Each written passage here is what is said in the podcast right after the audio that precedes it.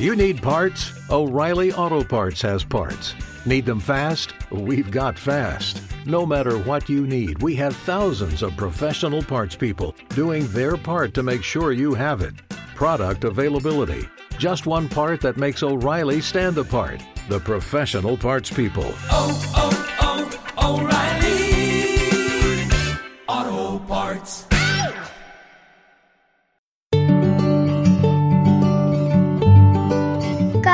Con Cristo es un recurso de granosdevida.cl.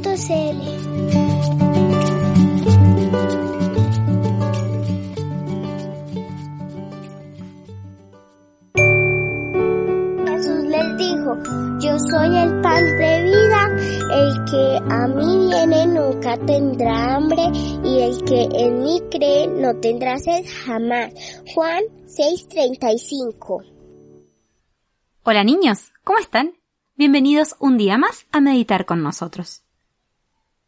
El día lunes hablamos acerca de la primera vez que se nos dice en la Biblia de que algo fue en el principio.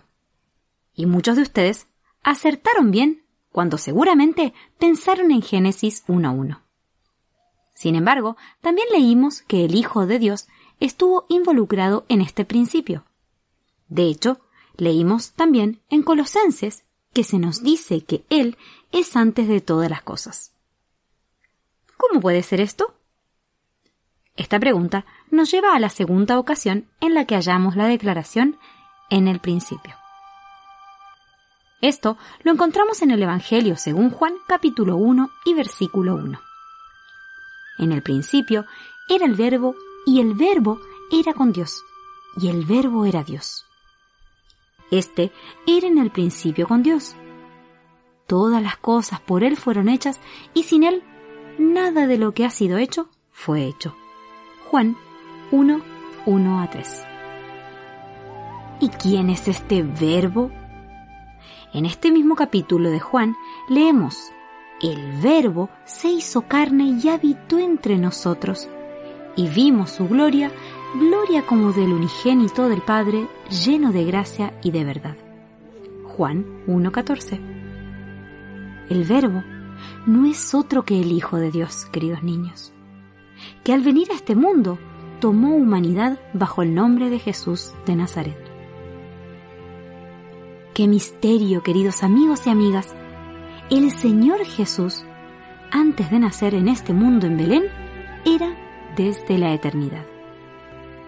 Pongan mucha atención a lo que Juan nos dice y no traten de entenderlo, pues es un misterio. Pídanle al Señor en oración que les ayude a aceptar esta verdad y apropiensela con amor. Este principio no es el mismo de Génesis 1. Este principio nos lleva hasta antes de la creación del mundo.